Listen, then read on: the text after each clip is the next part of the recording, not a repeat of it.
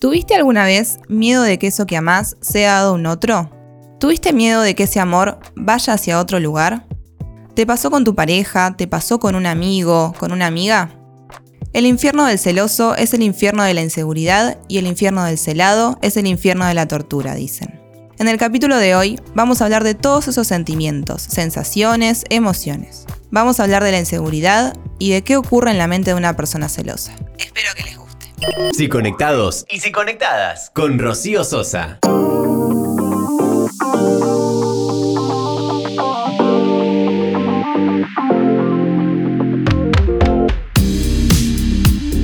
Los celos. Freud presenta los celos como la clave de la vida psíquica, normal y patológica. Como dijimos, la persona que es celosa siente temor de que aquello que ama sea dado a otro. Ese temor a que el amor del otro vaya hacia otro lugar. Esto se da en cualquier tipo de vínculo, no solo en la pareja. Se puede dar en la familia, se puede dar en el trabajo, entre amistades, y así podemos seguir. En la frase que nombramos al inicio del capítulo está la clave, la inseguridad. El ser inseguro no solo es sentirse en falta con respecto a algo, sino que a veces también implica tener la cualidad de que eso sea intolerable. Al sujeto le cuesta muchísimo nombrar el tema con respecto al cual se siente inseguro, nombrar esa falla, nombrar esa falta. Vaya donde vaya, la persona celosa siente que corre riesgos y no importa lo que el celado haga. El celoso se inventará un mundo en el cual se supone un peligro. Buscará motivos incluso cuando la otra persona no los dé, ya sea en el pasado o en una posibilidad futura que salga de su imaginación. El celoso se siente amenazado todo el tiempo, porque no cree poder conservar el objeto amado. Piensa todo el tiempo que el otro, ya sea la pareja, un jefe, padre o una madre, va a encontrar una persona mejor en cualquier sentido. Así, demuestra la poca confianza que tiene en sus valores como para resultar amado, valorado y reconocido. A veces lo que se busca al esperar un celular o algo similar es una certeza, una certeza que no existe. No existe certeza de que no hay riesgo. El celoso vive atemorizado y no puede soportarlo. Es por esto que todo el tiempo impone y pide muestras de amor permanentes para relajar sus inseguridades. El celoso es alguien que todo el tiempo requiere de otro que le diga constantemente cuánto vale. Y es un grave error complacer las demandas de alguien así. La realidad, no le hacemos ningún favor. Sumado a esto, tenemos que tener en cuenta que al celoso nunca le será suficiente. Nunca existirá nada externo que pueda cubrir por completo el punto de inseguridad. En psicoanálisis se habla de algo llamado la dialéctica de la demanda. Hace referencia al trabajo analítico. Sin embargo, si queremos hacer un paralelismo entre la situación con la persona celosa, podemos decir que frente a la demanda del celoso, la respuesta tiene que ser no. No. ¿Por qué? Porque cuando el celoso nos pide algo, este pedido no es para nada idéntico a lo que realmente desea. Toda demanda se presenta como una necesidad imperiosa, urgente, a resolverse lo antes posible, pero si a esa demanda le quitamos la urgencia, si le decimos que no, aparece el verdadero deseo. La persona celosa cuando impide a su pareja, por ejemplo, salir a algún lado, no está pidiendo exactamente eso, porque si se le da ese gusto, es probable que luego exija otra cosa distinta.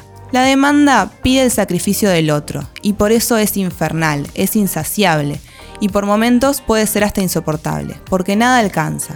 Solo importa que el otro se muestre presente y dando signos de amor. La realidad es que toda demanda es un más allá de la demanda. Esto quiere decir que cuando el sujeto pide, pide más allá de lo que pide. Inconscientemente, claro.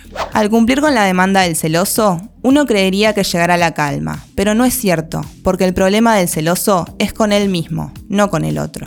La mejor manera de ayudar a una persona celosa es no cumplir con sus reclamos, es dejarlo con esta inseguridad. ¿Esto va a generar angustia? Por supuesto que sí, pero quizás esa angustia funcione como motor y lleve a la persona a hacerse preguntas, a buscar ayuda para entender de dónde viene esa inseguridad. Recién ahí, cuando mire hacia adentro y cuando se dé cuenta que el problema no es el otro, cuando pueda responsabilizarse, se podría abrir una posibilidad de resolución de esa angustia que lo atormenta todo el tiempo.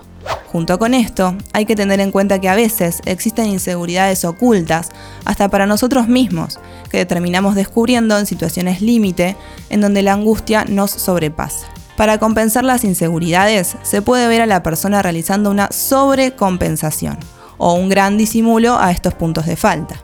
Esta inseguridad se presenta en el plano imaginario, como una falla en la imagen narcisista y lo que sucede es que se intenta compensar por medio de la competencia, por medio de la agresividad. Lacan explica que en el plano imaginario se establece una lógica que es o el otro o yo, o gano o pierdo, todo o nada. La forma de reafirmar la propia imagen es siempre contra el otro. No es algo que se solucione individualmente, sino que se pone en juego en el plano imaginario.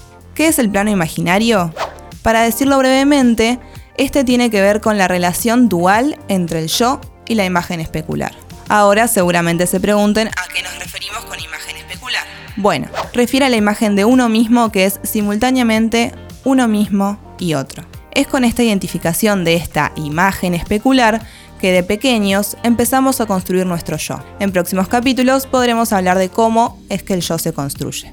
Volviendo, como se pone en juego en este plano imaginario, si yo me siento débil, si ese es el punto de falla que aparece en mi imagen narcisista, la forma de compensarlo es ser fuerte y por lo tanto establecer mi fortaleza por sobre el otro.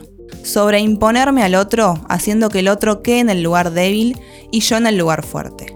Esto es moneda corriente en las interacciones de la vida cotidiana. La historia personal de cada sujeto determina la inseguridad que atravesará y de la cual intentará deshacerse a lo largo de su vida. No a todos nos afectan las mismas inseguridades de la misma manera.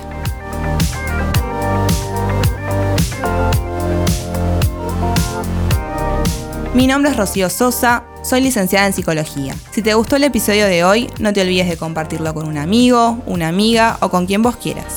Si querés más información sobre estos temas, podés seguirme en las redes, en Instagram y en Facebook como arroba Sosa.